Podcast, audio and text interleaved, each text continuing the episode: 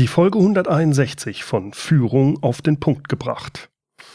Heute habe ich Georg Jocham im Interview. Mit ihm spreche ich über Probleme. Mit ihm spreche ich über Probleme. Was genau sind Probleme und wie geht man als Führungskraft am besten bei der Lösung von Problemen vor? Willkommen zum Podcast Führung auf den Punkt gebracht. Inspiration, Tipps und Impulse für Führungskräfte, Manager und Unternehmer.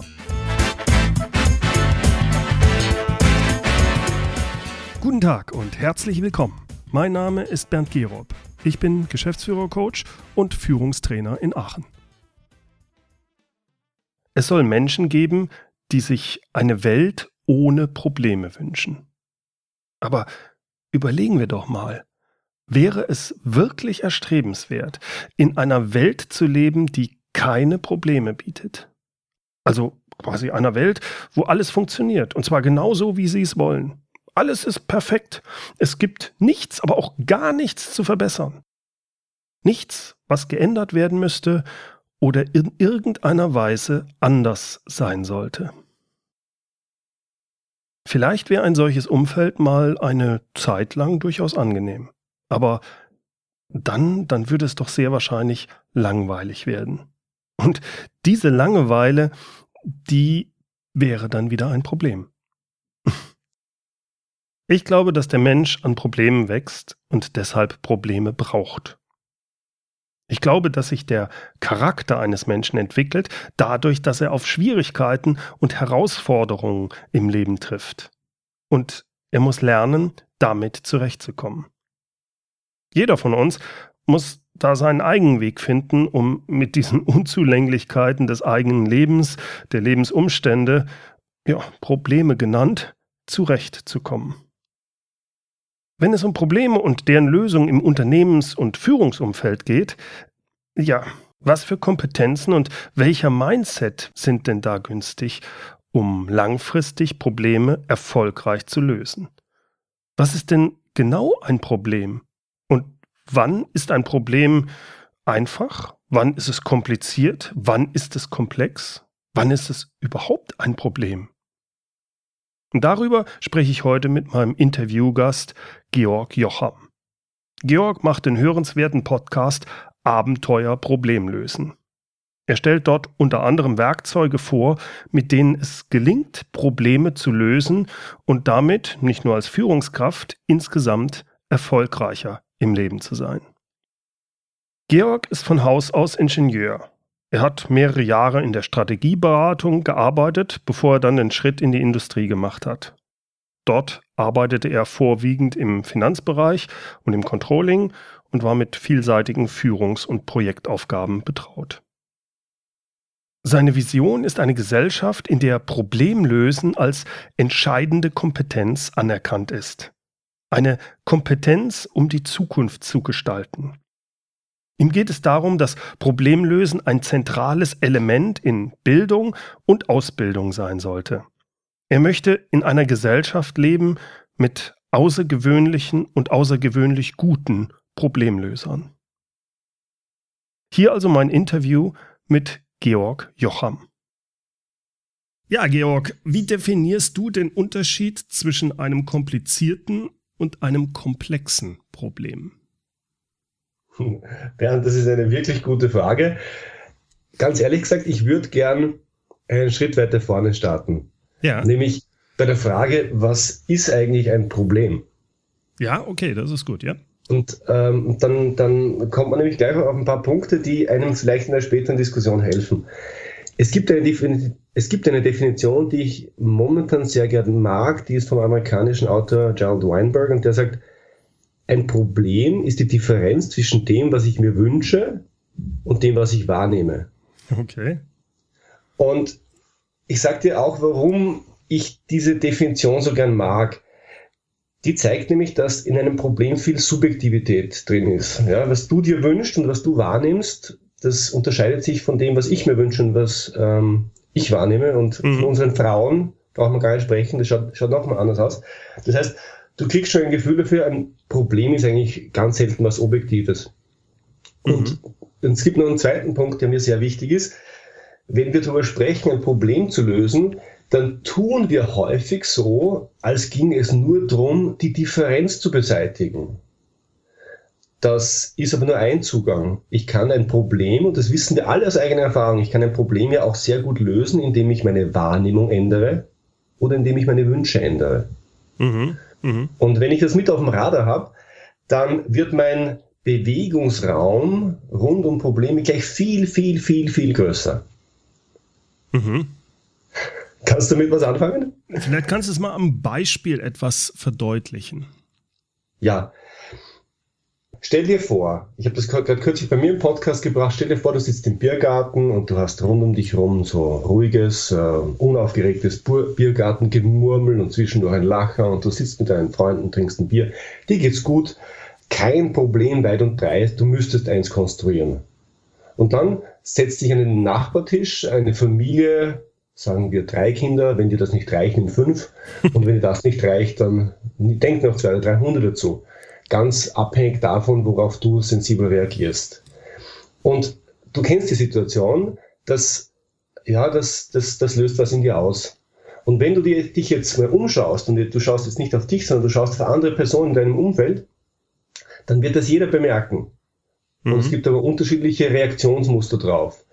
Die einen gehen in die Reaktion zu sagen, das ist ja unerhört und wo kommen wir denn hin und äh, also, was soll denn das? Und die anderen, die bagatellisieren das und die anderen, die belegen es vielleicht so, sogar positiv und sagen, ah, so aufgeweckte Kinder und ach, so schöne Hunde.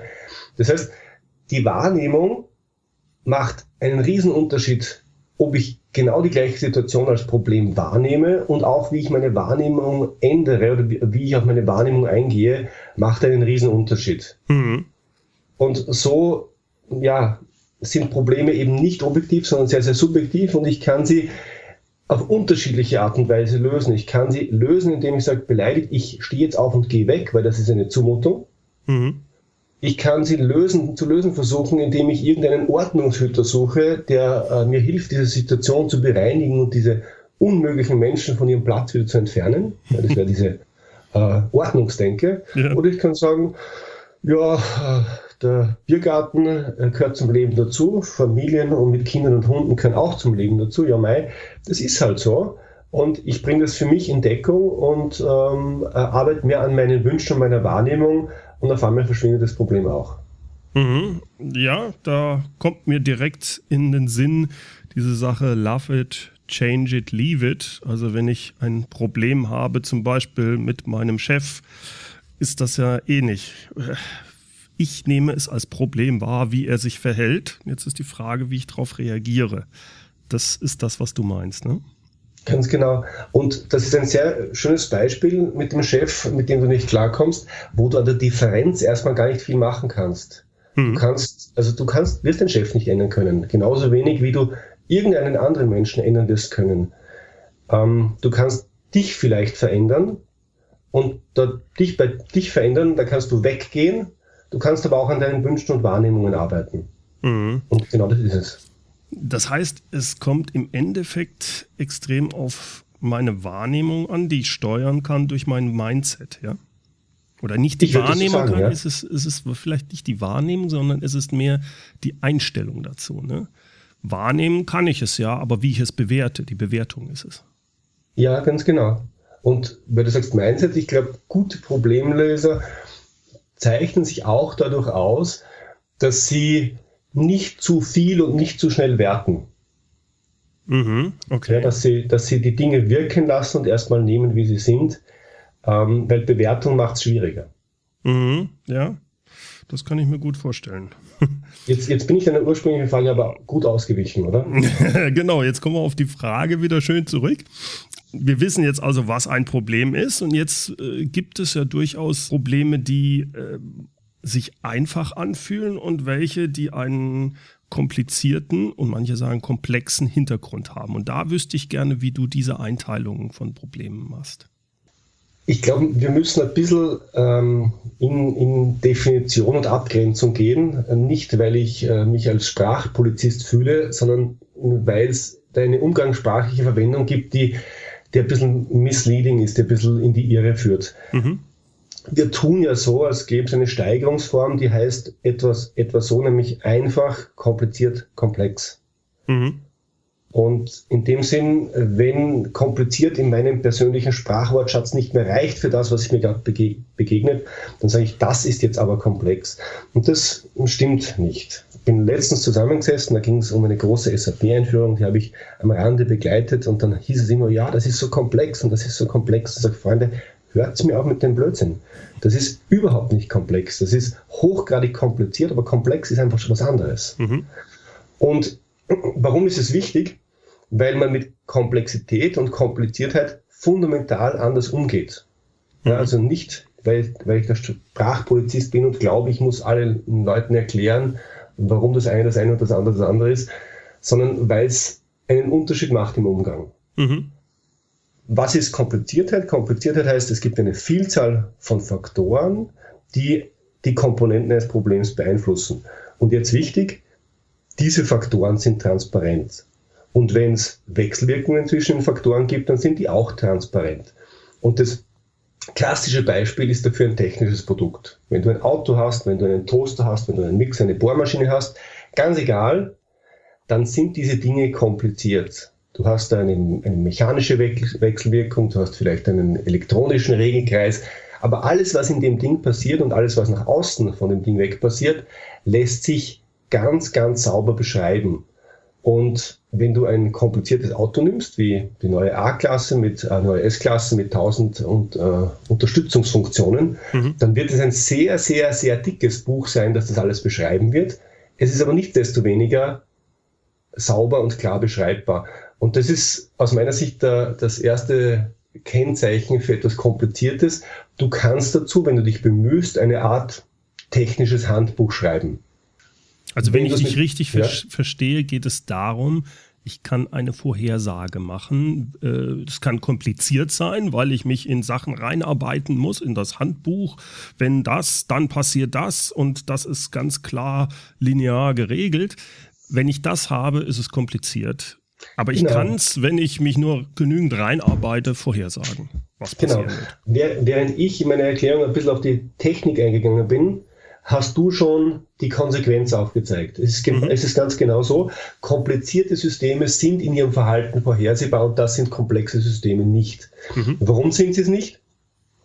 Weil du wiederum eine Vielzahl von Faktoren hast, diese aber nicht alle transparent sind und auch die Wechselwirkungen nicht transparent sind. Und die Konsequenz dessen ist, dass du komplexe Systeme nur in die Vergangenheit und in die Gegenwart hin beobachten und beurteilen kannst, kannst aber nicht in die Zukunft. Du, das heißt, du kannst keine Vorhersage über komplexe Probleme treffen. Und das ist dann ein Riesenunterschied. Was mir als Erklärung ganz gut oder als Beispiel ganz gut gefällt, ist die, die Definition von Neil Pfleging, den du ja auch schon im Podcast mhm. gehabt hast. Der hat gesagt, Kompliziertheit ist das Maß unserer Unwissenheit. Und Unwissenheit können wir adressieren. Wir können lernen, wir können Know-how, wir können Expertentum einkaufen. Das ist handhabbar. Hingegen ist Komplexität das Maß für die Menge der Überraschungen, mit denen man rechnen muss. Da merkt man gleich, auf Überraschungen kann ich mich vorbereiten, ich kann sie aber nicht durch Lernen, durch Zukauf von Know-how oder Expertise beseitigen. Und ich glaube, das trifft es ganz gut. Mhm, mh. Das heißt, ich muss da sehr unterscheiden, kann ich eine Vorhersage treffen oder kann ich es nicht? Und dann gehe ich mit dem jeweiligen Problem unterschiedlich an. Ganz genau, ganz genau. Beziehungsweise, und deswegen gefällt mir das technische Handbuch so gut, wenn du versuchst, ein Problem in ein technisches Handbuch zu schreiben, egal ob du sowas regelmäßig machst oder nicht, mhm. und du merkst, du kommst an deine Limitationen, weil die Dinge sich einfach nicht greifen lassen, weil sie zu beweglich sind, weil sie zu wenig klar sind, dann merkst du, ah, du hast es mit Komplexität zu tun. Und Komplexität hat, hast du ganz oft, wenn es mit Menschen ist. Also mhm. wir hatten vorher das Beispiel ein Auto und für Komplexität ist ein gutes Beispiel, sag du hast eine Organisation, die darf ruhig klein sein und jetzt änderst du diese Organisation, weil mhm. du damit ein Ziel erreichen willst. Dann kannst du dir wohl sehr, sehr gut überlegen, warum du diese Organisationsänderung machst, warum du von funktional auf divisional umstellst oder umgekehrt, ganz egal.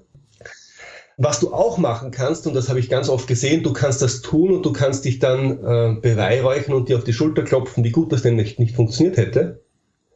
Was du aber nicht kannst, du kannst nicht vorher sagen, ob es wirklich funktionieren wird. Das heißt, du bist hier in einem Bereich, wo du pilotieren kannst, wo du, wo du messen und steuern kannst, aber es ist ein Bereich, wo du nicht vorher wissen wirst, ob es funktionieren wird. Anderes Beispiel. Du machst eine neue Vertriebsstrategie. Wenn du eine Vertriebsstrategie machst, dann hast du mit etwas zu tun, was auch aus Menschen besteht, dem Markt. Mhm. Deine Vertriebsstrategie, die kannst du sehr, sehr gut durchdenken. Die kannst du auch gern von McKinsey machen lassen. Die kann extrem schlau sein. Das heißt aber nicht, dass sie funktioniert. Und das beschreibt, beschreibt komplexe Probleme ganz gut, weil du die Grenzen der Analytik erreichst. Du mhm. kannst und sollst das analysieren, aber die Wahrheit, die gibt's in der Praxis im echten Leben und nur die sagt dir, ob die Lösung die richtige ist. Also du stellst Annahmen auf, machst daraus deine Strategie und dann wirfst du es in die Realität und schaust, was passiert. Genau. Mhm. Und ich, ich glaube, das ist auch genau der Grund, warum viele große Unternehmen ein, ein, so große Schwierigkeiten mit komplexen Problemen ja. haben. Weil was hieße das denn? Das hieße oft Dinge zu tun und nicht zu wissen, ob es funktioniert. Und damit kann man schlecht umgehen. Und deswegen ist dort auch der Weg, der noch am ehesten funktioniert, in die Pilotierung zu gehen. Ich nehme einen Geschäftsbereich und sage, ich mache das jetzt in dem Geschäftsbereich. Und dann sehe ich, da funktioniert es und dann mache ich es in anderen, Geschäftsbereichen auch. Und wenn es dort auch funktioniert, ist gut. Und wenn es dort nicht funktioniert, dann schaue ich nach, woran es kann liegen und pilotiere weiter. Komplexität ist wirklich eine Welt, wo du keine Best Practices hast, wo du auch ja. keine Good Practices hast, sondern wo du sogenannte Emergent Practices hast. Also sich ergebende Lösungen. Mhm. Du erkennst die Lösung erst daran, dass sie da ist und funktioniert, aber nicht analytisch davor auf dem Reißbrett. Ja, für mich ist das immer so ein Bild, was sich mit der Zeit ergeben hat. Ich war, du, ich glaube ich auch, lange Zeit in einem größeren Konzern und da wurden Jahrespläne gemacht, drei Jahrespläne. Äh, das funktioniert bei Sachen, die so in eingeschwungenen Zustand sind, wobei die Budgetierung und so weiter immer ein Krampf war weil die vollkommen unsinnig war, weil die so in die Details runter ist und da ist dann auch wieder eine Komplexität drin. Ich kann zwar größenordnungsmäßig den Gesamtumsatz, den kann ich so sagen, ja, wir werden um 5% wachsen oder sowas oder das als Ziel angeben und da Strategien machen, aber äh, auf runtergebrochen auf kleine Details war das vollkommener Schwachsinn. Da genau zu sagen, ja, warum ist bei dem Kunden das und jenes nicht passiert, ja, bin ich Jesus? Weiß ich das? Keine Ahnung. Das lässt sich nicht vorher sagen. Ich kann nur, wie du sagst, mit Annahmen kommen und dann passiert was im Markt. Mir fällt das auf bei kleinen Unternehmen, die sind da halt automatisch schon, selbst wenn sie es nicht so nennen, viel agiler unterwegs. Die sagen, das probieren wir jetzt aus, okay, funktioniert nicht, probieren wir das aus innerhalb vom Vier-Wochen-Rhythmus oder sowas. Ja. Das ist ich eigentlich die richtige Herangehensweise, wenn ich dich richtig verstehe, bei so komplexen Problemen. Unbedingt. Und ich sehe das in großen Unternehmen ganz genauso. Dort hast du halt regelmäßig eine, einen großen Bürokratismus im Hintergrund, der damit beschäftigt ist, dass die Dinge alle richtig laufen. Mhm. Und äh, die leben in einer Welt, und ich meine das gar nicht böse, ich war lang Teil dieser Welt, die, die, die leben in einer Welt, wo die Dinge alle sauber beschreibbar sind. Und ich habe dann regelmäßig gesagt, auf die Frage, warum ist das nicht äh, genauer runtergebrochen, da kam dann der Spruch, ja, meine Glaskugel ist kaputt. Ja, ja, genau, genau. Weil es, es ist schlicht nicht zu haben. Du kannst Annahmen treffen, dann schreibst du hin, das ist eine Annahme und die ist so gut wie eine andere Annahme. Die solltest du dir überlegen, das kann nicht schaden, aber das noch runterzubrechen und zu detaillieren und dann noch zu ändern, ach bitte, also schau um die Zeit. Ja, ne, verstehe ich. Ich habe in einer deiner Podcast-Folgen gehört, dass du kein Brainstorming magst. Kannst du das mal ein bisschen näher erläutern? oder spezielle Art von Brainstorming? Ja, ähm, also ich mag Brainstorming schon. Ich habe nur in, im richtigen, echten Leben ganz eigenartige Erfahrungen mit Brainstorming. Mhm. Also wenn man sich einmal damit beschäftigt, was Brainstorming ist, dann gibt es ein paar Regeln, die eingehalten werden sollen. Und diese Regeln lauten, formuliere klar, welche Frage du beantwortet haben willst. Mhm. äh, dann wirf die Dinge in die Runde und bewerte sie nicht. Und die Schwierigkeit, die ich wahrnehme, wenn wir Brainstorming heute machen regelmäßig, ist die, dass zuerst die Fragestellung gar nicht klar gemacht wird. Also macht sich oft nicht mal mehr die Arbeit, das ans Flipchart zu schreiben und zu sagen, das ist jetzt die Fragestellung, an, der wir arbeiten. Mhm. Und dann passiert noch was. Nämlich, alle schauen zum Chef und schauen, was sagt denn der? Ja. Und ähm, wenn der nichts sagt, dann sind wir mal ganz vorsichtig und machen nur Dinge, von denen wir glauben, dass sie niemandem wehtun könnten. Und dann kommen die Sachen nicht wirklich auf den Tisch. Mhm. Ja. Und wenn dann Dinge auf den Tisch kommen, die vielleicht nicht so in dieses, in dieses, äh, in diesen, in diese ausgetretenen Pfade reinpassen, dann passiert schon Wertung. Ganz, ganz schnell. Und zwar nicht Wertung im Sinn von, das kannst du nicht sagen, sondern mehr so, ja, wir rümpfen die Nase, wir drehen uns weg. Das heißt, in Teams, die nicht sehr auf Augenhöhe sind und nicht sehr gut ausbalanciert sind, da führt das nicht wirklich wohin, sondern mhm. da kommen die Dinge auf den Tisch, die der Chef auf dem Tisch haben will oder die dort eh schon lange liegen. Und dann ist es ein bisschen eine sinnlose Übung. Mhm. mhm. Und es gibt noch einen weiteren Grund oder zwei weitere Gründe, warum Brainstorming, warum ich es insgesamt ein bisschen kritisch sehe, nämlich du hast im Team regelmäßig Menschen, die sind nicht so extrovertiert. Ja, es gibt, es gibt die Leute, ich gehöre dazu, die heben immer als Erste die Hand oder rufen raus, gleich zu Beginn. Mhm. Und es gibt Leute, die lassen diesen ersten Schwall mal durchlaufen und schauen, ob sie dann wer anschaut. Und wenn sie dann wer anschaut, dann denken sie darüber nach, ob sie was sagen wollten. Mhm. Und beim dritten Durchlauf sagen sie dann vielleicht mal was. Im Brainstorming passiert das aber nicht, da wartet keiner drauf, dass du was sagst, dann musst du selber sagen. Und damit kommen solche Leute nicht zur Geltung in diesen, in diesen Runden und deren gute Ideen kommen nicht auf den Tisch. Das ist schade. Das heißt, wenn ich dich richtig verstehe, sind es eigentlich drei Sachen, die dir bei der Art, wie normalerweise Brainstormings in Unternehmen häufig gemacht werden, nicht gefallen. Das erste ist, das Problem wird gar nicht richtig definiert. Mhm, genau. das, das, zweite ist, äh, es wird viel zu früh bewertet, womit ja. Sachen runtergeschossen werden. Und das dritte wäre, dass die Leute, die wirklich, sagen wir mal, eher so ein bisschen zurückhaltend sind, aber sehr wohl was dazu beitragen könnten, dass die durch die normale Art, wie ein Brainstorming stattfindet, nicht zu Gehör kommen. Wenn Ganz ich genau. richtig verstehe, wäre aber ein Brainstorming dann durchaus sinnvoll, was geeignet moderiert würde, oder? Hm? Ich habe noch einen vierten Punkt, wenn du gestattest. Ja, ist klar. Wenn wir, wenn wir schon gerade mit, mit äh, großen Kanonen auf das Brainstorming schießen. Es gibt noch etwas, das man immer wieder beobachtet, nämlich auch wenn gute Ideen in die Runde geworfen werden. Mhm. Ja, also da, da kommt was. Was passiert denn dann? Die Leute sehen das und nachdem ja die Aufforderung nicht ist, sag immer was Neues, sondern entweder du bringst was Neues ein oder du fügst einen Gedanken an zu dem, was schon dasteht. Mhm. Ja? Dann passiert häufig Folgendes. Es sind drei, vier wirklich neue Gedanken da und dann ist mit neuen Gedanken Ende, weil dann sind alle anderen in ihrem Denken schon so ja, beeinflusst, dass sie eigentlich nur mehr an den Punkten, an die Punkte anschließen, die schon am Flipchart stehen. Mhm. Die werden dann gut weitergedacht, aber was Neues kommt dann nicht mehr. Mhm, mhm. Das heißt, wie würdest du vorgehen? Wann ist ein Brainstorming, wann funktioniert ein Brainstorming aus deiner Sicht gut? Wann ist es sinnvoll? Ich glaube, ein Brainstorming funktioniert dann gut, wenn du ein erwachsenes Team auf Augenhöhe hast. Ein Team, wo der Abteilungsleiter, der Bereichsleiter, der Vorgesetzte damit leben kann, dass andere Ideen auf den Tisch kommen als die, die er gerade lieb hat. okay. Und das, das ist schon mal eine echte Einschränkung. Ich kenne viele, viele Teams, das ist genau anders. Und wo du Leute hast, die sich, die sich all diese Dinge bewusst sind, ja, die sich bewusst zurücknehmen, die sagen, okay, das ist nicht meine Meinung, aber ich verziehe jetzt auch nicht mal das Gesicht, weil ich soll und will nicht werten. Mhm. Das heißt, wenn du erwachsene Teams hast, die sehr, sehr ausgeglichen sind, wo man auch weiß, da gibt es einen, der ist ruhiger und da soll man bitte alle den Mund halten, das ist gut.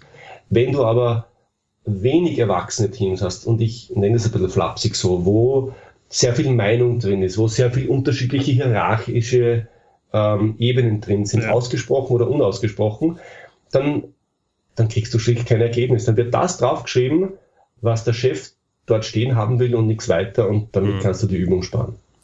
Würdest du sagen, dass in solchen Fällen man sich das Brainstorming eigentlich ganz sparen kann? Hm, ersparen kann. Ich glaube, man kann es durch andere Methoden ersetzen. Also eine Methode, die ich gern mag und immer wieder anwende, ist Brainwriting. Ich weiß nicht, kennst du das? Nee, erzähl mal. Es ist gar nicht schwierig, es ist vom Konzept ganz ähnlich. Du formulierst auch eine Fragestellung, du machst es aber schriftlich, du musst es schriftlich machen, sonst kannst du gar nicht weiterarbeiten. Mhm. Und dann bekommt jeder Teilnehmer ein Blatt Papier. Auf, das, auf dieses Blatt Papier malt er sich ähm, eine 3x3-Matrix, also drei Spalten, drei Zeilen. Mhm. Und dann sagt er, und jetzt malt, äh, jetzt schreib doch mal bitte in, de, in den nächsten fünf Minuten in die drei Kästchen ganz links deine drei Ideen, die du hast. Ja, und dann macht es die Gruppe und es ist relativ egal, wie groß die Gruppe ist. Und dann gehen alle Blätter in die Mitte und jeder zieht sich wieder ein Blatt und sagt, und jetzt liest dir bitte durch, was steht im linken Kästchen und jetzt führ diesen Gedanken noch weiter. Das ist interessant, ja. ja. Und dann wieder alles in die Mitte, weil es ganz wichtig, dass, also was nicht passieren soll, ist, man schreibt was Kritisches drauf dann gibt man es weiter und hat es der Chef, der liest und weiß genau, wo es herkommt. Also man muss auch da wieder ein bisschen aufpassen. Und dann geht es in die dritte Runde und dann heißt, ist die Aufgabenstellung wieder genau gleich, nämlich liest dir durch, was in den beiden linken Kästchen steht und führ diesen Gedanken weiter und was fällt dir dazu ein? Und das Schöne ist, du hast dann die Kombination aus, aus zwei Dingen, nämlich du hast neue Ideen von jedem, der da sitzt, drei neue Ideen. Die dürfen sich überlappen, aber die sind alle mal neu, weil es mhm. kann sich ja keiner wo festhalten. Und gleichzeitig passiert auch dieses Weiterdenken. Das heißt, auf Basis dieser Ideen mal kritisch hinterfragen, äh, was fällt mir denn dazu ein? Halte ich das für blöd? Ich darf das ja auch werten dann weiter. Oder wie würde ich das weiterdenken? Worauf muss man achten? Was fällt mir noch ein? Ja. Da kriegst du dann eine große Menge nämlich sagt, du hast zehn Leute, dann hast du dann äh, am Schluss hat dann jeder ein Blatt in der Hand mit neun äh, beschriebenen Kästchen drauf. Da mag es Redundanzen gehen, aber du, geben, aber du hast mal 90 Inputs, mit denen du arbeiten kannst und darfst. Mhm. das ist eine Menge. Das kriegst du aus dem Brainstorming nie raus. Ja. Nee, das, das finde ich einen spannenden Ansatz. Klasse. Georg, als abschließende Frage. Jetzt weiß ich, dass du dich seit boah, mehr als zehn Jahren mit den Fragen rund um die Probleme, äh, wie man Probleme in Unternehmen lösen kann, beschäftigst und wie man insgesamt ein besserer Problemlöser wird. Auf den Punkt gebracht, was sind denn deine drei wichtigsten Tipps für Führungskräfte, um ein besserer Problemlöser zu werden? Hm, gute Frage. Ich, ich, äh, ich würde sagen, mein erster Tipp referenziert ganz stark auf die Frage, ob denn der Chef der äh, Problemlöser sein muss. Okay, ja. Also ich würde sagen, mein erster Tipp wäre, liebe Führungskraft, du musst nicht der beste Problemlöser sein. Du hast ein ganzes Team.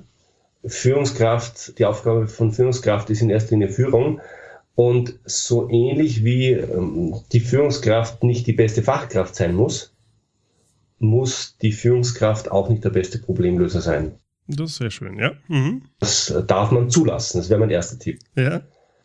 Ähm, der zweite Tipp, den ich habe, ist, und da schließe ich eine, eine Beobachtung an, die ich gemacht habe.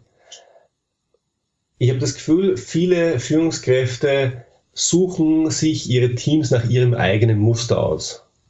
Das mhm. sie, ein Techniker äh, sucht sich äh, Techniker, ein BWLer sucht sich BWLer und äh, jeder sucht ein bisschen nach Menschen, die eigene äh, Biografien ein bisschen spiegeln und die die eigenen Erfahrungen gemacht haben. Ja. Und das führt dazu, dass Teams nicht besonders divers sind. Und das meine ich jetzt nicht im ähm, Sinn, wie es jetzt in den Medien diskutiert wird, also äh, Geschlechter und Rassen und Schlag mich tot, mhm. sondern, sondern mehr im Sinn von, welche Biografien, welche Lebenswege haben die Menschen denn gemacht.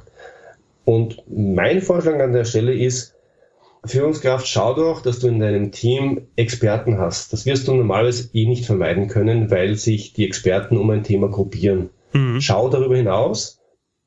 Ich nenne, die, ich nenne die übrigens Biber, weil der Biber ist der, der Experte im Tierreich. Es gibt kein anderes Tier, das ähm, so gut Probleme im Sinn von fachliche Probleme lösen kann. Also Dämme bauen, Bäume umschmeißen, okay. ein, ein richtiges Werk erstellen, das kann nur der Biber und der Biber ist für mich ein super Beispiel für, für Fachkraft und Fachkompetenz. Okay das, das, das hast du normalerweise. Und es gibt aber zwei Kompetenzen, die ein bisschen, oder die häufig unter den Tisch fallen. Das eine ist die soziale Kompetenz. Es braucht in jedem Team auch Menschen, die für Stimmung sorgen, die, die für das Soziale zuständig sind, die mhm. merken, dass es einen Konflikt überhaupt gibt und die ja, Maßnahmen in, in, die Wege leiten, um diese Konflikte zu bereinigen, die ein bisschen sozialer Kids sind. Das sind für mich die Bären. Okay. Die, das heißt nicht, dass sie sonst nichts arbeiten. Nein, das heißt nicht, dass die mhm. in, in der Kaffeeküche sitzen und sonst nichts tun. Die arbeiten schon, die haben auch eine Fachkompetenz, aber die haben diese Kompetenz noch darüber hinaus und die braucht es auch ganz dringend. Ja. Und schließlich, gerade wenn es uns Problemlösen gibt, gibt es noch ja, eine Gruppe von Menschen, die man ganz oft eben nicht hat. Und das sind die Menschen, die gut darin sind, die Ebenen zu wechseln, die gerne mal in die Vogelperspektive gehen, die auch hinterfragen, ob wir denn gerade am richtigen Problem arbeiten. Ja. Und das sind die Adler. Die ah, sind nicht angenehm in der Führung. Die stellen lauter Fragen, die man unter Umständen nicht hören will, die aber sehr wertschöpfend sein können. Und meine Empfehlung wäre, wenn man auf Diversität achtet im Team, darauf schauen, dass man Biber, Bären und Adler im Team hat. Das macht von den Ergebnissen einen riesigen Unterschied. Das kann ich mir gut vorstellen. Also nochmal zusammengefasst, du sagst, bei dem Team ist wichtig, dass das Fachliche abgebildet sind. Das sind in deinem Bild die Biber. Dann der soziale Kit, das wären die Bären. Und der, ja, wie soll man das sagen, so quasi so der Querdenker, derjenige, der äh, die Leute immer wieder auch in die Vogelperspektive bringt und unbequeme Fragen stellt, wir noch wirklich unterwegs. Ja, also so jemanden und das ist für dich der Adler. Ganz genau. Häufig, häufig ist der Adler ja auch die Führungskraft selber, aber nicht immer. Und wenn es mhm. die Führungskraft selber nicht ist, dann soll die Führungskraft meiner Meinung nach darauf schauen, dass man eine solche Adlerin, eine solche Adlerin auch wirklich im Team hat, mhm. sonst geht da ganz viel verloren. Ja, das kann ich mir gut vorstellen. Das heißt, wir haben zwei Punkte, das erste waren wir jetzt. Das heißt, du musst nicht mal der beste Problemlöser sein, liebe Führungskraft. Das zweite, sieh zu, dass du ein diverses Team hast aus Biber, Bären und Adler. Was ist der dritte Punkt? Mhm. Der dritte Punkt wäre, zulassen, dass Probleme, so wie sie auf den Tisch kommen, auch in großem Stil hinterfragt werden. Mhm. Ja, es gibt nämlich ein Phänomen, das beim, beim Lösen von Problemen immer wieder passiert. Es gibt eine, eine Menge Tools und Werkzeuge, mit denen man äh, besser Probleme lösen kann, also Literatur rauf, runter. Die aller, allermeisten beschäftigen sich aber damit, wie ich das Problem im Detail noch besser verstehe. Ja. ja? Ähm, es gibt aber relativ wenig, ähm, wenn es darum geht, das Problem en gros besser zu verstehen, ein, zwei Ebenen höher zu gehen. Mhm. Ich gebe ich geb dir ein Beispiel, damit es nicht ganz so abstrakt bleibt. In England gibt es eine, eine stark befahrene Bahnlinie zwischen London und Birmingham. Mhm. Und ähm, die Fahrzeit ist, glaube ich, eine Stunde 20 äh, braucht der Zug dort hin und her. Da wird viel gependelt, da ist wirklich viel Volumen drauf. Mhm. Und man hat gesagt, okay, die Infrastruktur ist schon relativ alt, wir sollten dort eine Hochgeschwindigkeitsbahn bauen, ähm, die macht das Ganze eine halbe Stunde schneller. Mhm. Äh, kostet auch nur 30 Milliarden Pfund. so, und jetzt kann man sich das volkswirtschaftlich durchrechnen und möglicherweise gibt das ein positives Ergebnis, weiß ich nicht. Man kann das Problem aber auch ganz anders angehen. Ich kann natürlich sagen, der Zug braucht zu lange und ich muss Pendler schneller von B nach A und von A nach B bringen dann komme ich wahrscheinlich an einer, einer Bahnlinie nicht vorbei und dann kann ich mich im Detail mit dem Problem beschäftigen und dann werde ich Fragen beantworten wie, was weiß ich, was ist die richtige Trasterführung? Mhm. Was, ist die richtige, was ist die richtige Technologie? Mhm. Ähm, wie funktioniert das Ticketing? Äh, wie muss ich die Anschlussstellen gestalten in einem Ballungsraum für solche äh, Verkehrsmittel? Das sind Detailfragen, auf die ich komme. Ich kann aber die Frage auch ganz anders stellen. Ich kann sagen, aha, Zugfahren vernichtet offensichtlich Wertschöpfung. Wie muss denn Zugfahren aussehen, damit weniger Wertschöpfung vernichtet wird? Mhm. So, und dann schaust du dir an, was die Leute in den Zügen machen, nämlich die sitzen drin und schlafen und sie arbeiten nicht Und warum arbeiten sie nicht? Weil sie keinen Platz dazu haben und weil es WLAN nicht funktioniert. ich sehe, du bist auch und wieder mit der Bahn unterwegs, ja. Ja, ja. Und dann kann ich ja sagen, ich nehme, das darf schon Geld kosten. Also das werde ich nicht um zwei Millionen machen, aber dann nehme ich halt 50 Millionen in die Hand statt ja. 30 Milliarden und sorge dafür, dass ich auf dieser Strecke mal eine funktionierende, durchgehende Internetverbindung habe. Hm. Und auf einmal kann die Zeit viel, viel besser genutzt werden. Und das ist für mich ein Beispiel dafür, eine Ebene höher zu gehen. Hm. Weil das heißt nicht, ich habe ein Problem und ich betrachte das jetzt als Ingenieurproblem, sondern ich denke darüber nach, wo liegt denn der Schmerz wirklich? Und könnte der Schmerz nicht in Wirklichkeit ganz woanders liegen? Ja. Und, äh, ja, und, und meine Empfehlung als Führungskraft oder an Führungskräfte wäre, erlaubt doch bitte in euren Teams darüber nachzudenken, ähm, ob die Probleme, die da auf den Tisch kommen, und die kommen ja, ob mhm. das denn die wirklichen Probleme sind oder ob es nicht besser wäre, ein ganz anderes Problem zu lösen. Mhm. Da sind wir wieder eigentlich am Anfang, wo wir darüber gesprochen haben. Das Eigentlichste, was ich als erstes mal machen muss beim Problemlösen, ist, das Problem wirklich genau zu definieren. Das ist eigentlich der Kasus Knaxus hier, richtig? Das Problem zu definieren und zu verstehen. Ja, ja. Das ganz genau. Ich sehe es ganz genauso. Georg, ich bedanke mich recht herzlich für das sehr aufschlussreiche Interview. Ich habe da auch wieder einiges gelernt. Hat mir Riesenspaß gemacht. Vielen lieben Dank. Sehr gern und vielen, vielen Dank für die Einladung. Servus. Ja, tschüss. Soweit mein Gespräch mit Georg Jocham. Mehr über ihn und über seinen Podcast finden Sie unter www.georgjocham.com. Alle Links gibt's wie immer auch in den Show Notes und zwar unter www mehr-führen.de Schrägstrich Podcast 161. Und hier das Führen mit UE. Zum Schluss noch das passende Zitat. Es kommt heute von Albert Einstein. Probleme kann man niemals mit derselben Denkweise lösen, durch die sie entstanden sind.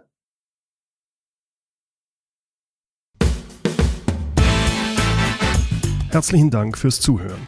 Mein Name ist Bernd Gerob und ich freue mich, wenn Sie demnächst wieder reinhören, wenn es heißt Führung auf den Punkt gebracht. Inspiration, Tipps und Impulse für Führungskräfte, Manager und Unternehmer.